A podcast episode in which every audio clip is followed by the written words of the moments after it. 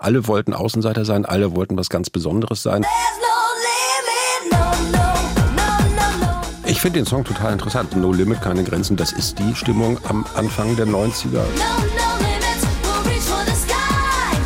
Die 90er beginnen natürlich mit dem Fall der Mauer und es beginnt mit einer ausgesprochen euphorischen Stimmung. Man glaubt, dass jetzt ein Zeitalter der, der Freiheit begonnen hat. Darum heißt das Buch ja auch so, die 90er, das Jahrzehnt der Freiheit. Aber man ist natürlich schnell auch in der Realität aufgeschlagen und hat gesehen, dass das Zeitalter des ewigen Friedens nun keineswegs anbricht.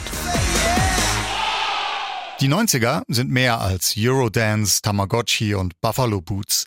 Und Jens Balzer zeigt uns das klug und unterhaltsam in seinem aktuellen Buch No Limit, die 90er, das Jahrzehnt der Freiheit und in diesem Abendrot-Talk. Hallo, ich bin Stefan Berger. SR1 Abendrot. Als Journalist und Buchautor schreibt Jens Balzer immer wieder darüber, wie und welche gesellschaftlichen Veränderungen sich in der Popkultur der vergangenen Jahrzehnte widerspiegeln. In diesem Fall in den 90ern. Wir sprechen über Techno und Körperkult, Deutschrap und Nazis, Internet und Telefonkabel, Freiheit und Terror. Hallo, Herr Balzer. Schönen guten Abend. Hallo.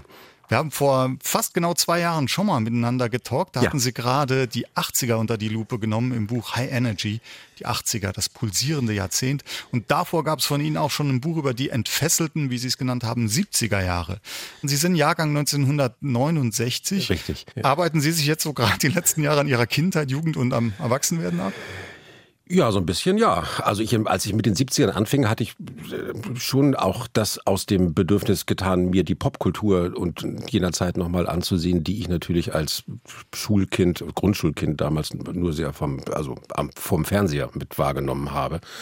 Und mir nochmal zu vergegenwärtigen, was da eigentlich so los war und worin die, die Wurzeln unserer Gegenwart äh, zu finden sind in den 70ern. Und das ist natürlich die, der Aufstieg der Gegenkulturen, dann, die zweite Welle des Feminismus, Marxismus, alles das, was dann irgendwie in den, in den 80ern zur, zur Gründung der Grünen führt. Also das sind schon auch sehr prägende Jahrzehnte gewesen. Und bei den 90ern war ich dann tatsächlich, wir haben es ja gesagt, äh, in der Dekade angekommen, wo ich als junger Erwachsener, ich habe da selber studiert und dann auch wie in den späten 80ern auch schon so, aber dann sagen wir mal aktiv an der Popkultur teilgenommen. Die Bücher sind entsprechend, ich sag mal, persönlich gefärbt, aber ähm, viel wichtiger, sie schauen da auf jedes Jahrzehnt sehr pointiert auf massenkulturelle, auf popkulturelle Phänomene, hinter denen aber ja so gesamtgesellschaftliche Entwicklungen mhm. sichtbar werden. Also da geht's ja dann auch über ihre persönliche Geschichte hinaus. Jetzt sind wir in den 90ern und diese 90er, die beginnen für Sie schon vor 1990 und das hat hiermit zu tun.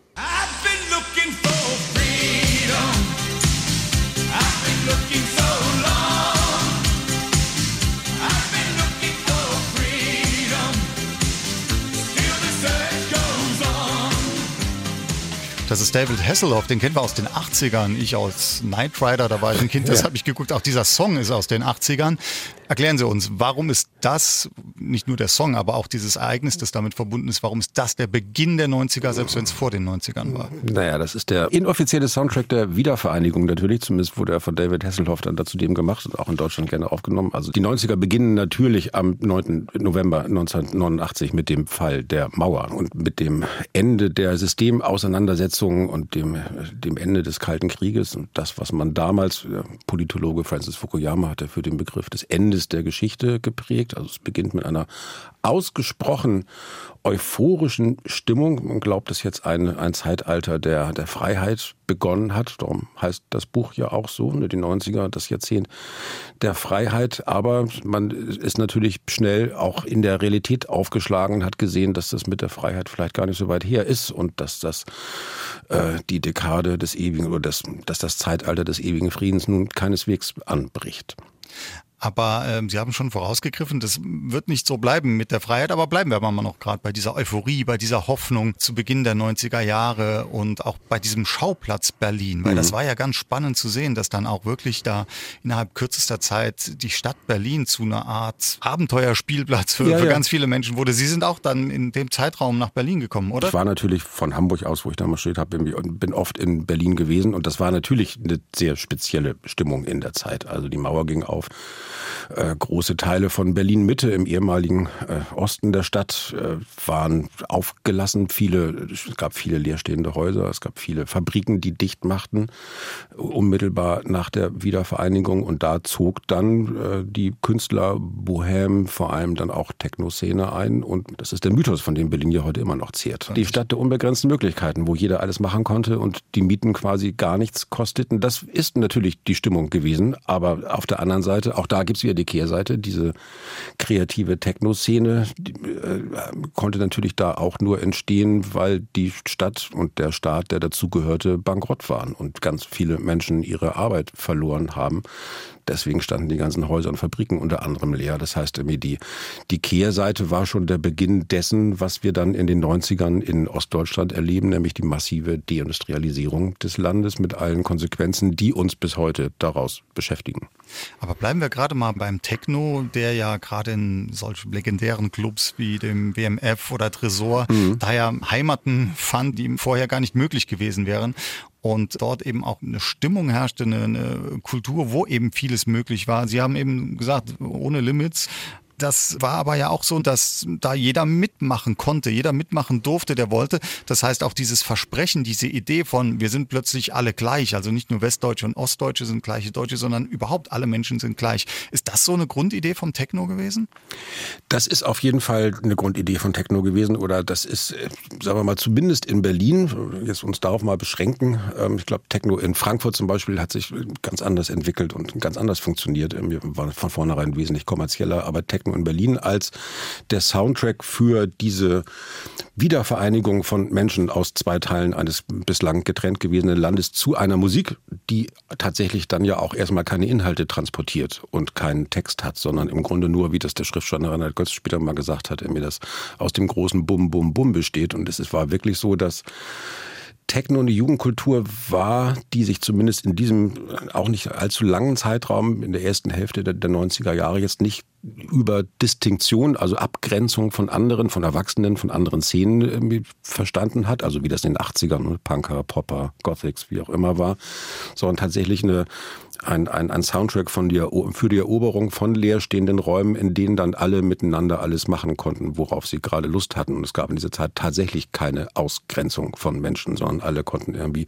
mitmachen. Das, die Systeme der, sagen wir so, der, der Türsteher und der Reglementierung des Zugangs zu Clubs, das hat sich dann ja auch erst in den, in den folgenden Jahren etabliert. Genauso wie aber natürlich, muss man dazu sagen, die Techno-Szene auch noch schneller kommerzialisiert worden ist als Popkulturen vorher. Also man kennt das ja aus der Popgeschichte, aber dass dann tatsächlich die, die Love Parade binnen kurzem zu einer von Sponsoren und Großkonzernen dirigierten Massenveranstaltung wurde, das war schon in den, also das hat zwei, drei Jahre gedauert und dann war im Grunde die Grundidee von Techno auch schon wieder verraten. Wenn wir über die Kommerzialisierung sprechen, dann sind wir vielleicht doch auch bei Too Unlimited, dieser Formation, die mit ihrem Songtitel No Limit ja dann auch Eingang in ihr Buchtitel gefunden haben. Also Techno wird kommerziell, die Inhalte sind überschaubar mit dem Text, den Too Unlimited da im Song haben. Und trotzdem ist es eigentlich ein Paradebeispiel dafür, wie dieses Lebensgefühl der damaligen Zeit nochmal auf den Punkt gebracht wird. Ich finde den Song total interessant. Darum haben wir uns ja auch dafür entschieden, ihn in den Titel zu nehmen. Also No Limit, keine Grenzen. Das ist die, äh, das ist die Stimmung am Anfang der 90er. Es ist irgendwie gleichzeitig, wenn man den Song hört, er hat diese euphorische, wir haben alle Grenzen überwunden, Begeisterung in diesem marschierenden Beats auch schon was aggressiv triumphalistisches, würde ich mal sagen. Und diese, diese Aggressivität des, also der Westen hat jetzt gewonnen, das kapitalistische System hat jetzt gewonnen, das ist natürlich auch eine, eine Stimmung, aus der heraus dann wiederum viele Menschen, die nicht auf die Gewinnerseite gehörten, dazu gebracht wurden, den Erfolg der 90er Jahre eher gering einzuschätzen.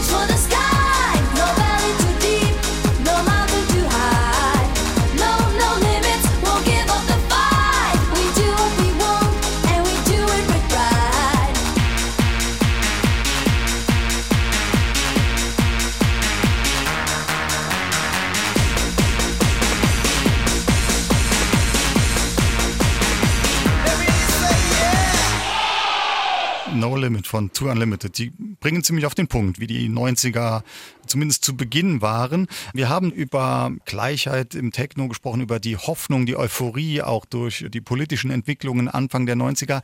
Aber was man ja auch sagen muss, zeitgleich, eigentlich parallel dazu, wird eben auch eine gewisse Ungleichheit ganz, ganz überdeutlich und auch manifestiert. Neonazis, die Menschen anderer Herkunft und Hautfarbe dann raushaben wollen aus Deutschland. Hm. Und auch da gibt's ja leider ganz schlimme Ereignisse Anfang der 90er Jahre, die eigentlich auch nach wie vor noch unser Land hier prägen. Ja, auch da ist es erstaunlich, wie schnell es gegangen ist. Anfang 1990 wird im Ostberliner Stadtteil Lichtenberg das erste Haus besetzt von westdeutschen Neonazi-Skinhead-Kadern, die das gewissermaßen, so haben sie es auch selber formuliert, als, als Brückenkopf für ihren Arbeitsplan Ost betrachten. Formulieren dann in ihren Theoriezeitschriften das Konzept der sogenannten befreiten Zonen, später national befreiten Zonen und stoßen dann zum Beispiel in Dresden auf eine bereits gut ausgebaute, auf festen Strukturen beruhende Neonazi-Szene. Unter anderem, auch das ist irgendwie eine, eine Figur, die man heute noch kennt, irgendwie unter anderem mit aufgebaut von dem damaligen KGB-Verbindungsoffizier Wladimir Putin, der seit von ca. 86 da daran gearbeitet hat. Und das führt dann zusammen mit einer, sagen wir mal, breiten Zustimmung für rassistische und neonationalsozialistische Weltbilder in Ostdeutschland dazu, dass diese westdeutschen Kader da irgendwie sehr erfolgreich Strukturen aufbauen können und daraus dann natürlich auch letztlich dann sowas resultiert wie die rassistischen Anschläge im sächsischen Hoyerswerda und dann in Rostock-Lichtenhagen. Das ist ja dann eine Entwicklung, die sich letztendlich dann auch wieder in der Musik manifestiert, nämlich in der Entwicklung von deutschsprachigem Hip-Hop. Da gibt's nämlich erstmals auch Deutsche mit Migrationsgeschichte, die dann auch über Musik, über Hip-Hop ihre Diskriminierungserfahrungen vermitteln. Das ist zum Beispiel der Song Fremd im eigenen Land von Advanced Chemistry gewesen. Genau. Wir werden behaupten, wir würden übertreiben, doch seit 20 Jahren leben wir hier, sind es leicht zu schweigen. Wo entstehen. Polizei steht daneben. Ein deutscher Staatsbürger fürchtet um sein Leben. In der Fernsehsendung, die Wiedervereinigung. Anfangs habe ich mich gefreut, doch schnell habe ich's bereut. Denn noch nie seit ich denken kann, war so schlimm wie heute. Politikerköpfe reden viel, doch bleiben kalt und kühl. All dies passt genau in ihr Kalkül. Man zeigt sich besorgt, begibt sich vor Ort. Nimmt dein Kind auf den Schoß, für Presse schon gesorgt. Mit jedem Kamerablitz, ein neuer Sitz. Im Bundestag, dort erlässt man ein neues Gesetz. Klar, Asylbewerber müssen raus und keiner macht den Faschos-Dinger aus. Also das ist ja ganz spannend, wie sich da zwei Entwicklungen kreuzen. Also dieser ja. damals aktuellen, der, der Hass gegen Ausländer, die Debatte um ein Asylgesetz und dann aber was, was ja schon seit Jahren, Jahrzehnten eigentlich auch schon in Deutschland präsent ist, nämlich eben diese Menschen mit Migrationsgeschichte, Gastarbeiterkinder, zweite, dritte Generation.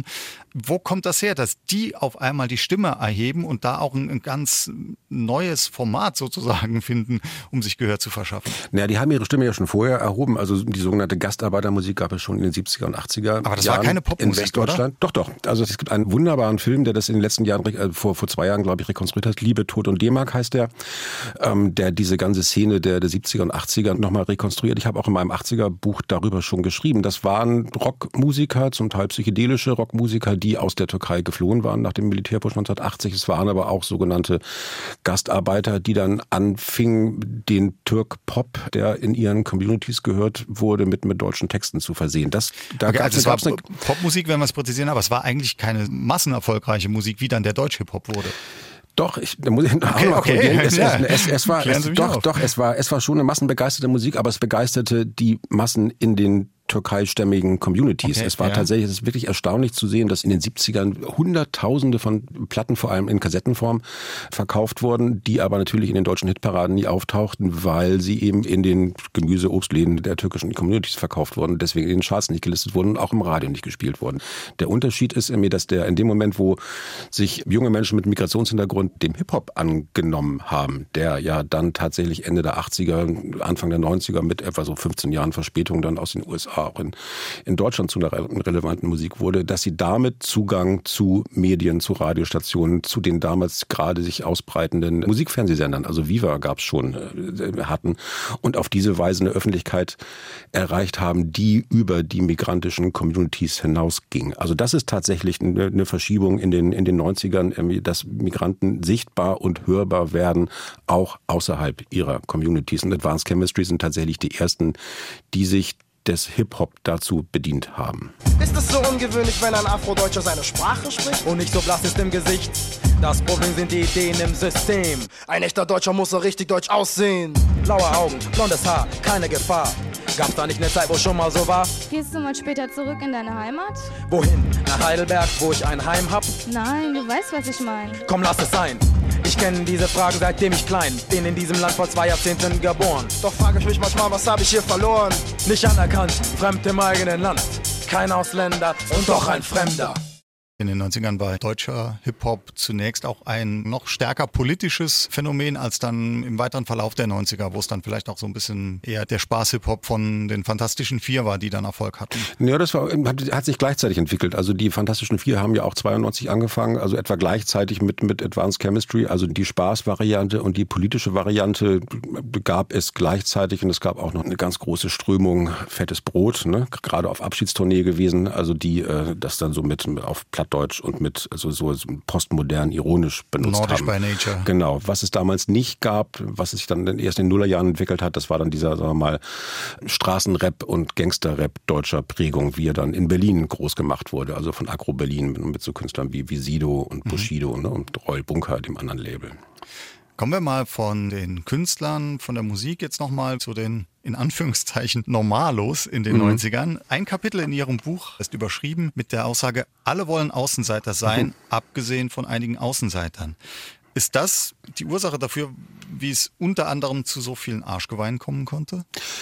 Es ist jedenfalls im Nachhinein für mich auch nochmal erstaunlich gewesen, mir zu vergegenwärtigen, wie stark der Bruch zwischen den 80ern und 90ern war. Sie haben das Arschgeweih erwähnt, irgendwie was Tätowierung angeht, weil in meiner Jugend in den 80ern, also selbst in den krassesten Außenseiter-Szenen irgendwie, war weit und breit niemand tätowiert. paar Seeleute, paar Knastis, paar Biker oder so Hells Angels Umfeld, so. Und das wirklich, also Tätowierungen zum Mainstream werden, das hat sich Anfang der 90er innerhalb von ganz wenigen Jahren vollzogen.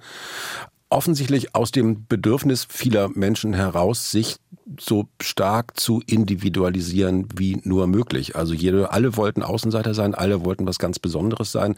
Es wollte sich, wollten sich eigentlich kaum noch Menschen, abgesehen von der Neonazi-Skinhead-Szene, über die wir gerade schon geredet haben, aber ansonsten wollten sich kaum noch Menschen bestimmten Szenen zuordnen, wie das in den 80ern typisch war. Also der Wunsch nach Kollektividentität war doch sehr zurückgegangen zugunsten einer, ich will was ganz Besonderes sein und dieses ganz Besondere drückte man eben dann zunehmend damit aus, dass man sich den Körper bemalte mit Tätowierungen, die auch etwas möglichst Individuelles oder damals eben auch noch sehr vor allem Spirituelles ausdrücken sollten. Also Modern Primitives nannten sich die ersten Menschen, die sich tätowieren ließen in den 90ern. Das waren dann äh, diese, diese Tribal-Motive genau. oder diese, diese Ranken und Muster, aus denen ja letztendlich dann auch dieses Steißbein-Hüft-Tattoo, das wir Richtig. unter Arschgeweih kennen, sich entwickelt hat. Genau. Und ich sag mal, allen, denen damals dann schon Tattoos wieder zu normal waren, also denen das nicht reichte, um ihre Individualität auszudrücken, die sind dann noch einen Schritt weiter gegangen und haben sich piercen lassen mhm. an allen möglichen, aber auch teilweise unmöglichen Stellen. Aber ich frage mich, was brachte denn dann zum Beispiel so ein Intim-Piercing für die Selbstinszenierung, die Selbstdarstellung als möglichst individueller Mensch, wenn das ja eben kaum jemand gesehen hat? Das war bei den ersten Tätowierungen übrigens auch so. Also die Tätowierer, die noch aus den 80ern kamen, für die gehört es zum Berufsethos, die Menschen nur dort zu tätowieren, wo es von der Kleidung bedeckt ist. Also das fing auch erst später an. Es war tatsächlich eine, eine Selbsterfahrung und der, der Wunsch nach einer bestimmten Selbsterfahrung, der erstmal gar nicht so darauf abzielte, sich in der Öffentlichkeit zu präsentieren, sondern für sich etwas ganz Besonderes zu sein. Und natürlich haben die im intimen Piercings, die sich dann irgendwie Anfang der 90er dann, dann auch populär wurden, hatten natürlich auch was mit äh, gesteigertem Lustempfinden und, und, und besserem Sex zu tun. Also es war ja auch eine, eine Zeit, in der man sehr nochmal so die Künste des Körpers und die Künste der Erotik ausprobierte und auszuschöpfen versuchte. Sie haben ein tolles Stichwort genannt, Erotik. Sie erkennen und wissen, was hier läuft und haben Bilder im Kopf und vor Augen? Oder brauchst du noch einen Moment? Stichwort David Hasselhoff, der begegnet uns nämlich in den 90ern wieder. Und zwar jedes Mal mit diesem Intro.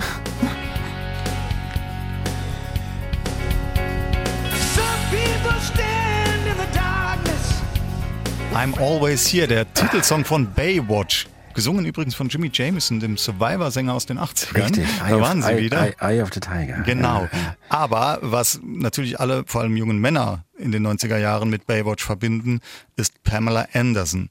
Die hat irgendwann auch so ein Tattoo am Oberarm, aber glaube ich in der Baywatch-Serie noch nicht. Da haben alle halt eher auf die prallen Brüste geschaut. Richtig. Und das wurde nicht zuletzt, würde ich mal behaupten, durch solche Serien salonfähig, dass man auch am Körper rumgeschnippelt hat, um Oh sich ja. selbst zu optimieren. Oh ja. Wobei ich sagen muss, ich bin ja ein penibler Rechercheur und habe ja auch einiges über Serien geschrieben für die 80er, über die Schwarzwaldklinik. Ich habe mir nochmal wirklich vier Staffeln Schwarzwaldklinik damals angeschaut. Diesmal auch nochmal einige Staffeln Emergency Room, die Krankenhausserie aus den 90ern. Ist auch ein Riesenkontrast. Auch, auch ein Riesenkontrast, aber bei Baywatch habe ich echt nach drei Folgen aufgegeben. Man kann sich das nicht mehr ansehen, weil es wirklich so schlimm ist. Und es ist auch Ja, so und trotzdem lief es ja extrem ist- erfolgreich, es- es- oder? War das der reine ja. Voyeurismus? War das... Äh, Ich weiß nicht, ja, man hat natürlich, man, wenn man wenn man diesen Trailer, den Vorspann sieht mit mit dem Song, den sie gerade eingespielt haben, dann hat man natürlich sofort irgendwie die blonde Pamela Anderson in diesem roten Badeanzug mit diesen, sagen wir mal, definierten äh, äh, Körperformen, wie sie dann am Strand entlangläuft und alles wippt, die Haare wippen, die Brüste wippen, so, das ist natürlich schon ikonisch. Aber alles, was danach kommt, kann man sich eigentlich wirklich nicht mehr angucken. Aber ja, also Pamela Anderson war eine der ersten, die ähm, vergrößerte Brüste populär gemacht hat und dann auch tatsächlich Body Modification, also die modifizierten Körper zum Sexobjekt gemacht hat. Also es breitete sich eine Form der Selbstoptimierung aus, ein, ein Wunsch nach Selbstoptimierung, der von natürlich von solchen Serienstars und, und Hollywood-Schauspielerinnen irgendwie dann was angetriggert wurde, vorangetrieben wurde, der aber dann tatsächlich auch in ganz breiten Maßstab irgendwie die Bevölkerung ergriff. Also die Zahl der, der Schönheitschirurgen, die bei jungen Frauen Eingriffe vorgenommen haben, hat sich vervielfacht in den 90er Jahren und es waren dann tatsächlich auch im Laufe des Jahrzehnts immer mehr Männer, die sich Tränensäcke haben wegmachen lassen und die Nasen operieren, damit sie dann, ich glaube, da ging es in der Regel weniger um Erotik, sondern vielmehr um, na sagen wir mal, um, um ökonomische Erotik, also die gut auszusehen beim Kampf um Karrierewege und Konzernstühle. Da haben es die Menschen heutzutage fast besser, denn ich sag mal, jeder, der sich in den sozialen Medien präsentiert, der hat ja heutzutage dann Photoshop und Filter und sonst was und muss vielleicht gar nicht so unters Messer, um besser auszusehen in der Selbstdarstellung. Lassen Sie uns aber noch zu einem anderen Thema aus den 90ern kommen. Wenn mal jemand was nicht kapiert, dann hat man früher gern mal gesagt, boah, du hast aber eine lange Leitung. Wenn ich sowas heutzutage zu meinen Kindern sage, dann, Versteht- gucken, versteht kein dann, Mensch dann mehr, gucken ne? die mich bloß groß an und die kapieren ja gar nicht, auf was der Spruch anspielt, Richtig. weil sie nie erlebt haben, dass ein Telefon mit einem Kabel in der Wand stecken könnte. Das Telefonkabel, war das die Fessel, von der uns die 90er befreit haben oder waren das vielleicht doch vielleicht auch die nicht ganz so schlechten Zügel, mit der man eine völlig zügellose Kommunikation im Zaum gehalten hat? Tja, es ist immer, es ist ja immer so. Damals dachte man, es könnte doch alles ein bisschen einfacher sein mit dem Telefonieren. Warum muss einem das so schwer gemacht werden? Und als es dann so weit war, sehnte man sich wieder zurück nach den Zeiten, in denen die Kommunikation begrenzt war. Da habe ich mich nochmal persönlich daran erinnert, wie das war. Also mein Telefon steckte eigentlich noch die ganzen 90er mit dem Kabel in der Wand. Ich bin da relativ spät hinterhergekommen, aber ich habe mir dann zumindest einen Anrufbeantworter gekauft und den durfte man ja eigentlich gar nicht selber installieren, sondern das war dann die Sache der Bundespost, wie sie damals noch hieß. Und äh, wenn man dann gewissermaßen an der Buchse rumschraubte, um diesen Anrufbeantworter anzubringen, dann machte man sich eigentlich schon strafbar. Aber dann war es tatsächlich so, dass man auch erreichbar war, wenn man eben gerade nicht erreichbar war. Und das war schon ein ganz deutlicher Unterschied zu den Kommunikationsverhältnissen in den 80er Jahren. Und es fing auch etwas an, äh, nämlich die, äh, die Sprachnachricht wurde zu einem Kommunikationsmittel. Das ist ja heute mittlerweile auch völlig selbstverständlich, aber so Sprachnachrichten, die man auf In, in Form des Genau, Anrufbeantworters. also ne, genau, die, die man dann auf den Anrufbeantworter sprach, irgendwie so. Das, man hat auch in den 90ern dann ganz viele, es wurde auch irgendwie eben gerade im, im Hip-Hop äh, natürlich zu einem, also kennt vielleicht jeder Ring Ring Ring von, von, von De La Soul, äh, zu einem, äh, zu einem Kunstmittel, solche Sprachnachrichten in die eigenen Raps und in, in, in die eigenen Stücke einzubauen, als, als Zeichen dafür, wie beliebt man in der Außenwelt ist, weil ständig irgendwelche Fans oder Manager von anderen Plattenfirmen anrufen und einen abwerben wollen. So, das wurde dann tatsächlich ähm, auch zu einem, zu Kunstmittel und na genau, Max Rabe, bis heute immer noch gern aufgeführt, ich glaube 1992 war das, kein Schwein ruft mich an. Also das äh, Telefonieren wurde wirklich nochmal zum Thema.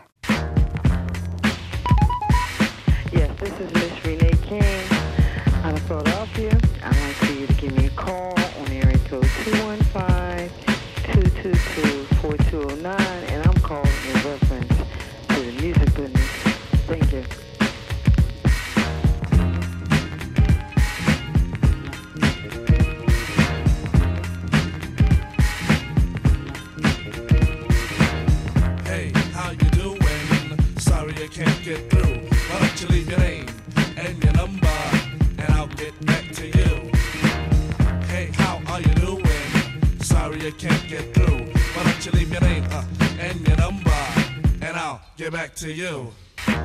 Once again, it's another rap bandit, feeling an eye, and I can't stand it. Wanna be down with the day glow, knocking on my door saying, hey yo yo. Knocking on my door saying, hey yo yo, I got a funky new tune with a fly banjo. I can't understand what the problem is. I find it hard enough dealing with my own biz. How they get my name and number? Then I stop and think and wonder about a plan. Yo man, I gotta step out time. You wanna call me up? Take my number down. It's two two two two two two two. I got an answer machine that can talk to you. It goes. Hey, how you doing? Sorry I can't get through, but leave your name and your number, and I'll get back to you. Während die Telefone schnurlos wurden und wir die mitnehmen konnten, hatten wir die Telefonleitung wiederum aber nochmal dann, um was ganz Neues zu entdecken, nämlich das Internet. Auch, auch das ist ja im Grunde genommen eigentlich die Entwicklung, die unser Leben heute am maßgeblichsten geprägt hat. Also Ja, das ist natürlich in kulturhistorischer und technikhistorischer Hinsicht der entscheidende Einschnitt in den 90ern. Also das, das World Wide Web wird 1992 ausgerufen und viele Technikphilosophen und Informatiker hegen allergrößte Hoffnungen und Utopien in die universelle Vernetzung der Menschen und in die Öffnung der globalen Archive. Wenn, wenn alles, alles Wissen der Welt allen Menschen gleichzeitig zur Verfügung steht, dann kann das ja nur dazu führen, dass wir jetzt für immer in Harmonie und ewigem Frieden leben. Auch da haben wir gesehen, ist es anders gekommen und auch da sieht man binnen kürzesten, wie das Internet kommerzialisiert wird. Also die großen Hoffnungen der anarchisch-libertären Entfesselung der, der Kommunikation 92 und 95 haben wir dann die ersten kommerziellen Plattformen Amazon und äh, was daraus, ne, die Vorformen von, von eBay und Netflix. Also das geht schon alles sehr schnell. Man muss dazu sagen, dass es in Deutschland alles ein bisschen länger gedauert hat, wie immer. Also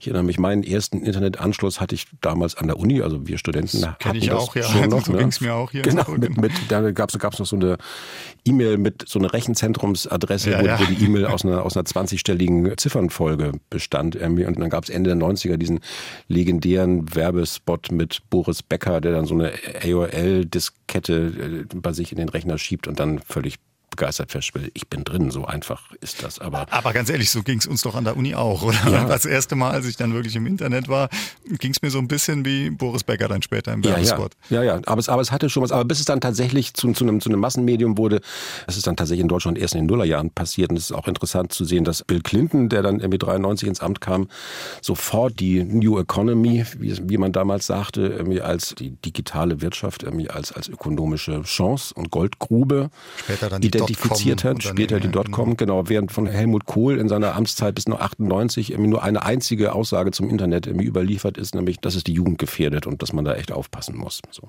Naja, selbst für Angela Merkel war ja das Internet noch Neuland, wenn wir mal zurückdenken. Richtig, Also richtig. wir waren ein bisschen langsam in Deutschland, halten wir fest.